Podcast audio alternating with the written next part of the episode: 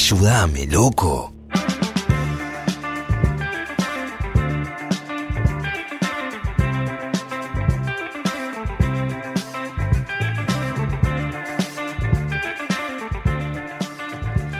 Amigos, amigas, continuamos este programa llamado Ayúdame Loco. Hoy comenzando una nueva eh, obsesión rotativa. ¿Es la última? ¿Será la última? ¿Qué nos queda de programa? No lo sé. No sé. Si no es la última, le pega en el palo.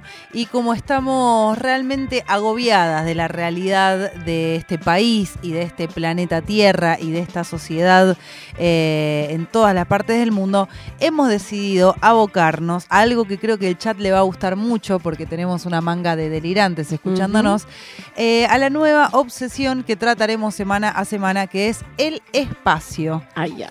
El espacio exterior. Así que hoy vamos a empezar hablando con Javier Badía, físico estudioso de los agujeros negros. Javier, bienvenido. Buenas tardes. ¿Qué tal? ¿Cómo estás? Muy bien. ¿Te encontrás bien? En general sí.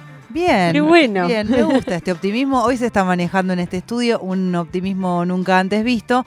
Eh, y vamos a hablar un poco de, bueno, sí, a lo largo de estas semanas, de todo lo que es el espacio, todas las preguntas que se nos ocurran. Serán preguntas, te aviso, mi amigo, bastante básicas y tontas. Y voy a empezar con la más básica de todas ellas, que es, ¿qué es un agujero negro? Eh, la, la definición es bastante simple. O sea, un agujero negro no es más que un lugar del espacio, una región, Mm. de forma así de, de bola, digamos, donde lo que entra no puede volver a salir. Nada que entra puede jamás, hasta donde se sabe, volver a salir. De ahí el nombre agujero negro porque no puede salir ni siquiera la luz. Entonces se ven negros porque no puede salir luz de ahí. Ok, perfecto. Eh, ¿cómo, ¿Qué te pasó a vos estudiando física que dijiste, che, me quiero meter de lleno en esto de los agujeros negros? Me imagino habiendo tantas otras cosas por especializarte. Este tema y muchos de los que tienen que ver con eh, el espacio, la gravedad, esas cosas, son como una intersección de dos cosas que son, primero, el espacio, que está bueno. Sí. El espacio. A mí me gustaba el espacio y las estrellas y las galaxias y todo eso. eh, y Star Wars.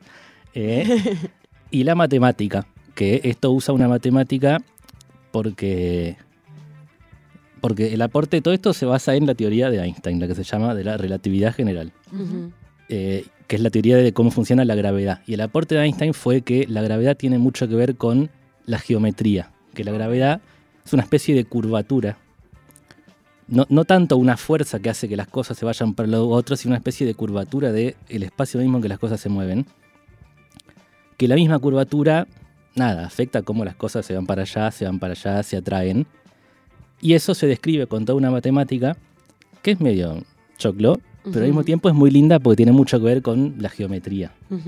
Eh, entonces, nada, a mí siempre me, me interesó esta intersección de esas dos cosas. En mi mente de, de- de persona de sociales humanidades, eh, la palabra matemáticas y linda son dos cosas que no se unen, salvo cuando aparecen estos temas de los que hemos hablado alguna vez en este programa, que empiezan a resultar muy flasheros y en donde digo, puta, cómo me gustaría poder realmente entender lo que, lo que está pasando ahí afuera. Em, cuando vos ves, o sea, a mí lo que me pasa, por ejemplo, un agujero negro, a veces aparece falopa de, no sé, se fotografió un agujero negro, no sé qué. ¿Se puede ver un agujero negro o es algo que tenés que comprender a través de la teoría necesariamente? Ver se puede. De vuelta, como dije antes, ver el agujero negro mismo no se puede porque es negro. Sí. Y el fondo en el espacio es negro. Claro. Pero existen, como vos dijiste, fotos de agujeros negros, Sí. que el agujero negro se ve como un círculo negro. Sobre, alrededor sí tiene cosas que brillan y se ven, entonces ves eh, que hay algo, Sí. algo negro que no se ve en el medio. ¿Y Eh. cómo se estudia o cómo se detecta un agujero negro? Hay muchas maneras. Esto que es una detección directa, ponerle, o sea, una, una observación, una imagen, es la más nueva. Recién hace, ¿cuánto? Cuatro años que hay, creo, imagen de agujero negro, a pesar de que se predijeron como hace 100. Wow. Fue una, una cosa donde, eh, donde se fue acumulando muy de a poco la evidencia, porque al principio había eh, predicción, ¿no? Esta matemática que hablo que mu- de muchas otras cosas servía bien, o sea, uno hacía las cuentas y, y las cosas cerraban con cómo se mueven en el espacio, también decía que tenían que existir estos objetos. Y la gente decía, bueno, sí está bien, pero tal vez no. Claro. Pero la posibilidad estaba. Y de a poco se empezaron a observar cosas que no se podían, porque el problema que tienen los agujeros negros es que ah, para escalas astronómicas son muy chiquitos. Ok. Se forman cuando una estrella muy grande muere, explota, hace supernova Sí. y queda como un núcleo muy, muy, muy comprimido. Ese tamaño, capaz es una pregunta muy tonta, pero por ejemplo, en comparativa con la Tierra. Eh, en realidad depende porque hay como dos clases, que son los normales Sí. y los que se llaman supermasivos, que son muy grandes. Me Pero gusta los Supermasivo, es superma- una se banda llaman de, así, de punk rock. Exactamente. Agujero negro supermasivo. Los normales, mira, si el Sol fuera un agujero negro, con su masa mediría, eh, creo que 4 kilómetros más o menos. Ah, O sea, chiquito no, pero para nivel astronómico, sí, no. es- Mínimo. Es, chico, sí. eh, sí, sí, tamaño de una ciudad. qué sé Sí. yo. claro. Estos supermasivos, que son los que os- los observaron, porque son más grandes y se ven más fácil, Sí. tienen el tamaño, tamaño muy grande, tamaño de la órbita de la Tierra alrededor del Sol, ponele. Uf, Ah, ok. enorme. Y están muy lejos, ¿no? Eh, sí, Bien. Eh, el agujero negro, yo me imagino algo que va como chupando cosas para adentro. ¿Es así o no es su función? no es así. Eh, no es como, no es una aspiradora cósmica. Ah. como a veces. Aspiradora cósmica me gusta también. Gran Gran concepto. con- sí. No es así, porque lo que tiene es que la fuerza de gravedad que un agujero negro hace ¿no? sobre las cosas que estarán orbitando eh, es la misma que haría cualquier otro objeto de la misma masa. Entonces, si, si el Sol ahora se convirtiera en un agujero negro, la Tierra y los planetas seguirían lo más bien. Girando ahí. Claro, vamos a tener un problema de que ya no hay Sol y ya no Claro. hay luz. No, claro. Eh, pero la órbita, ningún drama. Eh, entonces no, no es que chupan las cosas. Las cosas Mm. pueden orbitarlo más bien con la salvedad de que si entran no vuelven a salir. Esa es la diferencia. Ok, o sea, entran cosas que quedan ahí adentro, o sea, no pasan hacia otro lado. Realmente no se sabe, porque son, son un problema serio para, para lo que es el, el método científico y todo eso, porque si nada puede salir, Mm. por definición, entonces en principio nunca se puede saber qué está pasando ahí adentro. No puede Claro. salir ni ninguna materia, ni ningún rayo de luz, ni ningún tipo de información sobre nada. Wow. Eh, Es, sí, el- es un sí. misterio enorme, Sí. realmente. Y mm, sé que no es fácil de explicar esto, pero ¿cómo se relaciona el agujero negro con el tiempo? ¿Hay algo en donde el tiempo cambia? ¿Cómo lo mm, sentimos Sí. nosotros? Eh, sí, porque justamente los agujeros negros es como que van un poco más allá de simplemente tener una gravedad muy fuerte. En realidad medio que se habían predicho hace un montón, en el siglo, no sé, XVIII, porque una vez a uno, un físico, se le ocurrió calcular cuánta masa tiene que tener una estrella o algo para que si su gravedad afectara a la luz, la luz no pudiera eh, salir, ¿no? Como que si vos tiraras un rayito de luz para arriba, eventualmente se vuelve a caer. Pero los agujeros negros es como que van más allá, porque, como, como dije antes, como la gravedad es en realidad lo que se llama la curvatura del espacio-tiempo, es una frase potente, es como que, eh, esto no es, no es difícil de, de- de formularlo, pero es como que es un efecto sobre el, el posible movimiento de las cosas en el espacio y en el tiempo. No hay, ni- no hay ningún camino posible que te lleve hacia afuera de un agujero negro. Eh, no, no- no es fácil de, de visualizar esto, pero digo, es más allá, no es que vos entrás y ves que hay una pared que te haces así, te chocas y no puedes volver a salir. Mm. Na- nada que vos hagas una vez adentro te va a hacer irte hacia afuera. Claro. Entonces, eh, lo que pasa con el tiempo es que una vez que vos cruzás, lo que se dice a veces es, es como, es como si el tiempo y el espacio intercambiaran su rol. Porque vieron que en la vida normal el tiempo siempre va hacia adelante. Sí. ¿no? Sí. Nosotros como que ponele que podemos elegir cómo movernos en el espacio, pero no en el tiempo, siempre es hacia adelante. Adentro del agujero negro es como que moverse hacia adelante en el tiempo es ir hacia adentro. Bien. Entonces ir hacia afuera es imposible porque sería como ir para atrás en el tiempo. Ok, wow. Estamos en momento estupefactadas directamente. Absolutamente estupefactada. Eh, ¿Hay algo de esto que pueda relacionarse entonces de algún modo con el viaje en el tiempo, digamos, cuando cambia esta percepción? eh, se, se puede pensar de esa manera, como si, si se viajara en otro tipo de, de lógica o nada que ver con los viajes en el tiempo? Tiene un poco que ver, Eh, porque claro, una vez que vos entraste, es como poco útil porque no puedes volver a salir. Pero si vos estás cerca, aunque no hayas entrado, igual se afecta el paso del tiempo. Mm. Entonces, el ejemplo típico que se conoce es de la película Interestelar, la de Sí. Nolan, que salió, bueno, salió como si hubiera salido ahora, o sea, hace 10 años. eh, Pero sí, siento que está como muy actual. Sí, sí, sí.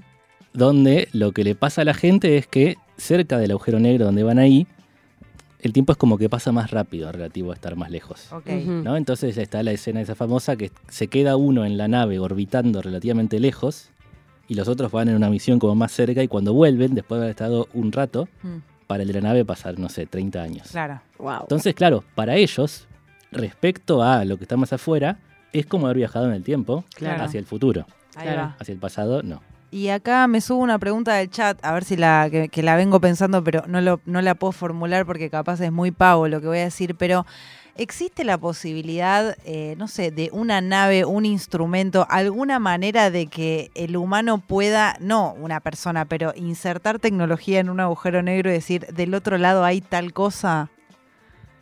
Eh, ¿O es imposible? hasta donde se sabe es imposible. ¿No? Si estamos hablando de ciencia, nunca vas a lograr que yo te diga es imposible, porque hay tantos ejemplos ¿no? de la gente que dijo, no, esto es re imposible, y al final sí. Se pudo. Pero la verdad que hasta donde se sabe es imposible y haría falta eh, un cambio muy grande en cómo se entiende todo esto. No solo los agujeros negros como ejemplo, sino la gravedad en general, Hmm, para que eso fuera posible. Ok. Además, están, eh, digo, sería muy difícil mandar hoy una nave porque están realmente, Eso además, Muy además está lejos, muy ¿no? lejos. o sea, ¿cuántos años luz está el más próximo, más o Eh, menos? ¿Sabes que no me acuerdo? Pero muchísimos. Pero muchos. ¿Hay una cantidad finita de agujeros negros? ¿Se sabe cuántos hay? ¿O hay tantos como estrellas pueden haber eh, explotado? Eh, no, o sea, puede haber tantos, si es finito o no, depende de si el universo es finito o no, que es otra pregunta, pero, Ah, pero pueden estar en cualquier ¿Lo lado. es? ¿Vos qué pensás? Eh, yo no... Les pido perdón por la respuesta aburrida, pero no, no es que no tengo opinión. Eh, la, la gente en general, los físicos, no, no suelen tener mucho una opinión, porque podrán decir, bueno, la evidencia indica que el universo parece infinito. O si tiene un tamaño, es muy, muy, muy grande, ¿no? Mucho más grande de lo que podemos llegar a ver de forma que no se nota. Eh, entonces, si yo te digo, para mí es finito, para mí es infinito, no, no, no aporta mucho que yo lo diga, no aporta ni, ¿viste? Ni a, ni, ni a la ciencia ni a lo que podamos entender nosotros. Eh, la realidad es esa. A efectos prácticos es infinito. Además sería una gran incógnita, no tanto que sea infinito como que sea finito. Porque si es finito, ¿qué hay? ¿Hay algo más? Bueno, de pero puede eso? ser finito, pero sin un borde. Porque puede ser. eh, puede ser como una pelota. ¿No? Que si vos. Bueno, vivimos en una pelota. Sí, que si vos. eh, la Tierra es finita, no tiene tamaño infinito. Mm, Pero la superficie de la Tierra, ¿no? Que es donde nos movemos, no tiene un borde. claro. No es que en un lugar. No es como la Tierra porque no es plana la Tierra. Eso, eso es algo muy bueno, sobre todo porque sí. hay un Sí. candidato a Claro. presidente que te diría que estás equivocado. Claro, hay gente que opina distinto. Pero bueno, el mainstream. La Tierra es redonda, La Tierra es hemos vuelto a esa discusión. Sería redonda. bárbaro. Entonces, bueno, si vos arrancás para un lado, Sí. Y si vas derecho, derecho y con, no sé, caminando sobre el agua, eventualmente llegás a donde volviste, pero por atrás. sí. Entonces, si el universo es finito, podría ser así. Podría ser que vos arrancás derecho en una dirección con tu nave y Sí. eventualmente volvés a la Tierra desde el otro lado. Eh, El si final es mañana, eh, va, no sé qué me responderás, pero si viene alguien mañana y te dice, che, loco, te subimos una nave y vamos a ver qué hay más allá, no te podemos asegurar que volvés, pero capaz te ves un agujero negro, ¿te, te, te animás? Complicado, ¿eh? Eh, Complicado. Creo que no. Es mucho. Es un montón. Mucho. Es un montón, mejor estudiarlo desde acá. Claro. Y- Es- sí. Perdón, ¿cómo se, ¿cómo se estudia desde acá justamente un agujero negro? O sea, ¿cuál es tu trabajo? Mi trabajo eh, es teórico, o sea, no es estudiar un agujero negro particular que está ahí. Eh, entonces mi trabajo es como más calcular qué pasaría en ciertas situaciones. Como, concretamente, cómo se ven, con qué forma se ven.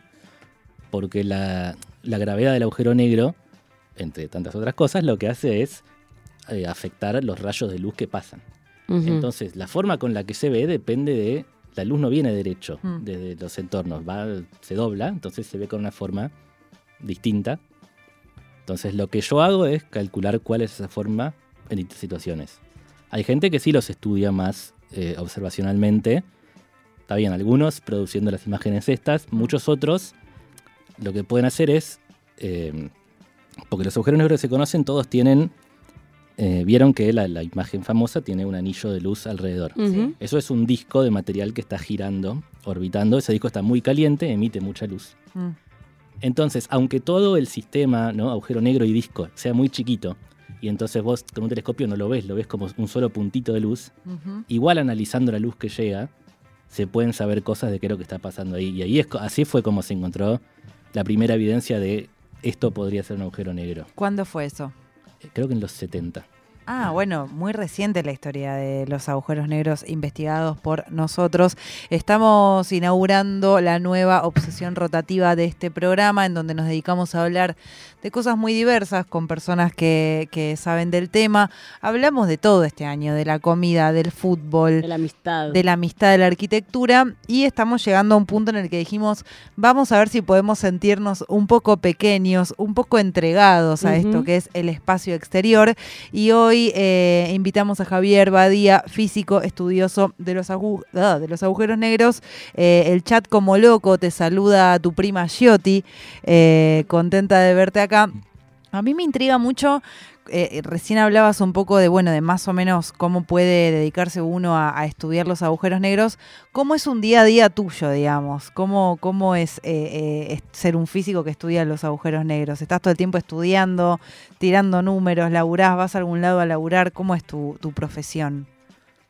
Eh, el día a día, para alguien que trabaja así en, en cosas teóricas, bueno, en realidad yo ahora ya estoy por terminar el doctorado. Entonces mi día a día es escribir la tesis y nada más. Claro. Mm. Pero bueno, en circunstancias más normales, eh, hay como tres, tres partes, tres etapas en el trabajo, te diría, que son leer, producir, entre comillas, y escribir. Ujú. Entonces vos podés estar en un momento más de estar leyendo nada, los trabajos que están saliendo de otra gente. Para ver qué se está haciendo, para ver qué ideas se te ocurren, para ver si algo tiene que ver con algo que ya hiciste. Si se te ocurre alguna idea o algún caso que puede ser interesante de explorar, te pones a hacer cuentas, puede ser, te podés empezar haciendo como alguna cuenta más así nomás, como para ver si la idea que se te ocurrió puede tener algún mérito, después empezar a explorar más en detalle, que todo esto implica seguir leyendo otras cosas, pero bueno, podés empezar a ver si te sale algún resultado interesante y si eventualmente decidís que llegaste a resultados interesantes es escribirlo y publicarlo. Ok. ¿Y en Argentina hay mucha gente estudiando agujeros negros o sos uno de los pocos? No, hay más bien pocos. Ya hay más bien poca gente en física en general, digamos. Mm.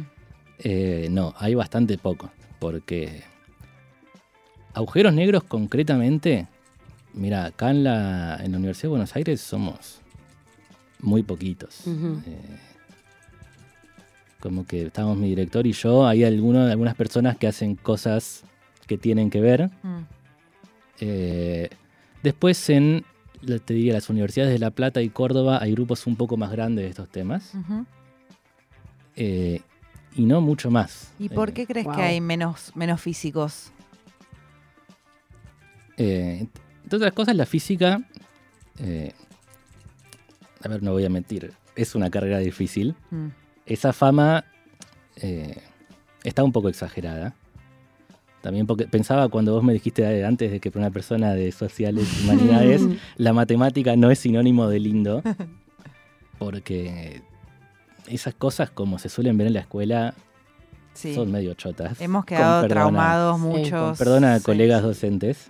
eh, Sí, sí, Son medio chotas, no están dadas de manera que puedan inspirar mucho. total. Es verdad eso. Pero Sí. también son difíciles. Y Mm. requieren, además de ser difícil, eh, requiere mucho tiempo.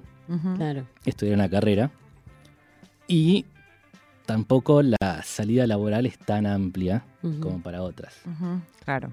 Eh, Entonces, bueno, todas esas cosas yo creo que conspiran para que no haya tanta, tanta gente en la facultad de exactas en general. Claro. Tal cual. Eh, es, es para mí un mundo muy flashero. A mí realmente me pasa eso que decís con, con las matemáticas en el colegio, que un poco cuando sos chico te seteás, ¿viste? Esto no me fue bien, no me gustó, no lo entendí, soy mala para las matemáticas, me voy a hacer otra cosa de mi vida.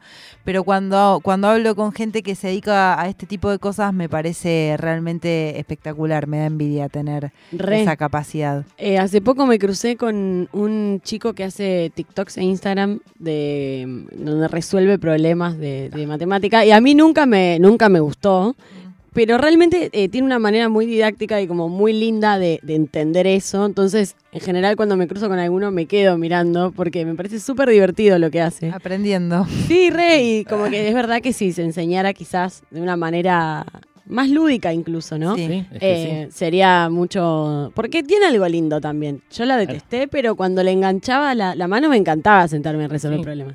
Eh, pregunta acá, Nico, este es un chat muy diverso, que vos hablas de heavy metal, la gente sabe, hablas de insectos, la gente sabe, y acá pregunta, ¿qué piensa de el planeta 9? ¿Es un agujero negro primordial?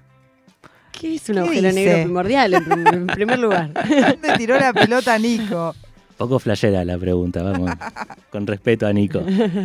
Planeta 9, primero, ni se sabe si hay. Eh, hace unos años, cada tanto, eh, los astrónomos que observan el movimiento de las cosas en el sistema solar, Mm.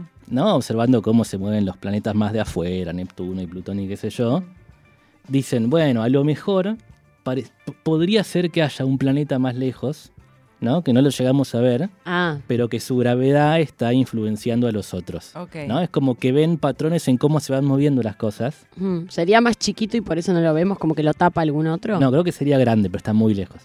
Ah, ok. Entonces está muy lejos ya de entrada, por más que sea grande, se ve más chico. Y además, al estar lejos, está más lejos del sol, entonces está menos iluminado. Claro. Eh, nada, hasta ahora nadie lo encontró definitivamente visualmente. Es una hipótesis que se tira de vez en cuando. Bien. Ok. eh, y no veo ninguna razón para que sea un agujero negro primordial. O sea, lo llevó a esa teoría. No. Bueno, Nico, investigalo, Ah, vos hermano. fijate, una de esas. Eh, ¿Hay alguna evidencia de que algún agujero negro se tragó otro agujero negro? ¿Sí? Sí, Por- sí, ¿Eso totalmente. pasó? Totalmente. Más que tragarse, eh, se, se unen. Ah, Porque- monogamia, monogamia total. ¿O no? Claro, ¿sí? sí. Mira qué hijos de puta. Una metáfora de la vida también. Ese es el mensaje de mañana.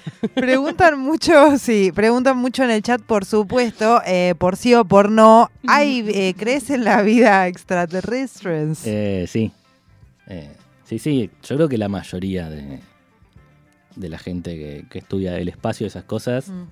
Dice seguro, porque es lo que yo decía antes de que el universo a efectos prácticos es infinito, ¿no? Es enorme. Entonces, ¿cuáles son las chances de que la vida haya aparecido en un, un solo lugar una sola vez? No es tan raro, Mm. ¿viste? Lo que pasa acá. Claro. bien, no se sabe. Y creer en la misma vida extraterrestre no es lo mismo que creer en platos voladores en Córdoba. Claro. Pero eh, yo creo que es casi seguro que en algún lado tiene que haber. El desarrollo de vida en otro lugar. Estamos, bueno, flasheando aquí con la mal. conversación. Podríamos estar realmente toda la tarde haciendo preguntas del tipo pavísimas con este chico que ha estudiado sin eh, parar. ¿Vidas en un agujero negro? No, Y no, no, imposible. complicado. Complicado. Uf. Ay, mi amiga. Me destruye eh, lo, lo del tiempo, eh, ya me lo explicaste una vez y me costó muchísimo. Es más, que llegó al otro día, me acuerdo. Sí, Llegó y estaba dura y con los ojos grandes No y decía, nada. bueno, ayer me dijeron que el tiempo se puede y no se entendió nada lo que dijiste. Obvio que no se entendió nada. ¿Cómo era? Había una palabra con S en relación al tiempo, no me acuerdo. Con ese, Sus- simultaneidad. puede Puede ser. ser. Puede ser simultaneidad. No me acuerdo, pero que lo había buscado ahí en Google y hay un montón de videos que intentan acercarnos, pero siento que estoy lejísimo realmente de poder entender. Em, pero qué tema fascinante. Realmente un tema fascinante. Acá hablan de um, unificar las físicas. ¿Por qué? ¿Qué, qué tipos de físicas hay que no estén unificadas? En general, cuando se habla de eso, se habla de una teoría que unifique las fuerzas fundamentales. No, no, no se refieren a la física en ese sentido de unificar la física de agujero negro con la física de fluidos, digamos. Mm. Eh, eso depende de que nos hagamos amigos los físicos. Eh, Se junten a tomar algo. pero, o sea, en lo que se llama el modelo estándar de cómo funciona la, nada, la, la materia, todo lo que compone el universo al nivel más fundamental, Mm, es que hay partículas que arman la materia que interactúan a través de cuatro fuerzas, ujú. que se llaman la gravedad, la fuerza electromagnética y la fuerza nuclear débil y fuerte. Y durante el siglo XX lo que se fue haciendo es que se fueron encontrando descripciones que iban unificando las fuerzas. Entonces la, la más, la primera que se hizo es la que agarraron la fuerza. En realidad la primera unificación fue entre la fuerza eléctrica y la fuerza magnética Ujú. Ujú. que encontraron una manera de describirla como aspectos de una sola. Eso se llama fuerza electromagnética. Después descubrieron que había una relación entre esa y la fuerza débil y descubrieron una manera de unificarlas como en realidad son partes de un todo que se llama electrodébil. Entonces, bueno, la unificación es la meta de seguir haciendo esto y de ver si esto que nosotros vemos como cuatro fuerzas no serán en realidad como consecuencias de un solo tipo de interacción fundamental entre las cosas. Ok. Hasta ahora nadie lo hizo. Física a la carta, ustedes preguntan y acá traspasamos. Para ir cerrando, tengo una duda y es em, si se le ponen nombre a los agujeros negros o números o tipo con los planetas, una identificación, y si en ese caso, si tenés algún favorito. Me encanta esa pregunta. Estaba pensando lo mismo. ¿Tienes un agujero negro favorito? Son todos iguales, igual o no, más o menos. más No, pero capaz chico. hay uno que tamaño. dice, Claro. Nombre tienen. eh, hay como distintos. Se los puede identificar, depende de la galaxia de estén, dependiendo el, si un sistema eh, estelar donde estén, donde estén en el cielo. Entonces, el que está en el núcleo de nuestra galaxia, en- por el centro de toda la galaxia hay un agujero negro. Ok. Y el que está en el centro de nuestra galaxia, si vos mirás dón- dónde queda en el cielo, queda en la dirección de la constelación de Sagitario. Entonces, a todo lo que hay, alrededor, a todo el, el grupo de cosas que hay en el núcleo de la galaxia se llama Sagitario A, y al agujero negro se lo llama Sagitario A estrellita, asterisco. Se lo abrevia como Sagitario A estrella. ¿Qué para mí tiene? No sé. Es un nombre raro. nombre raro. nombre Sagitario raro. tiene una- Estrella. no sé. Hay un disco de un tema de Bestia Bebé que se llama Sagitario A, deberíamos chequearlo. Eh, estamos aquí flasheando, hablando del espacio de los agujeros negros con Javier Badía. Javi, muchas gracias por venir. Te vamos a hacer nuestro milenario sistema, que no será estudiado por la física, pero alguien debería estudiarlo porque le Ah. pega muy en el palo a veces, en donde vos nos vas a decir un número del 1 al 81 y el Kiniching, una mezcla entre la quiniela y el I Ching, te va a devolver una frase de algún personaje relevante de la historia. Puede ser Moria Kazan o puede ser eh, Truman Capote, por ejemplo. Del 1 al 81. 56. Uh, a ver. 56. A ver qué sale acá. Es tremendo. Porque dice, la verdad es siempre revolucionaria, una frase de Lenin que nunca había salido en este sistema. Me gusta, ¿eh? Me gusta. Siento que va ahí, hay algo de, de la, de la verdad en, en la, en la ciencia un poco. ¿o Sí, no? claro. Sí, sí. Además, el número fue totalmente random, o sea, me entregué al destino. Lo Te entregaste el sentiste. destino total. Muchas gracias, Javi. Nosotras seguiremos haciendo este programa un ratito más aquí en Nacional Rock hasta las 6 de la tarde.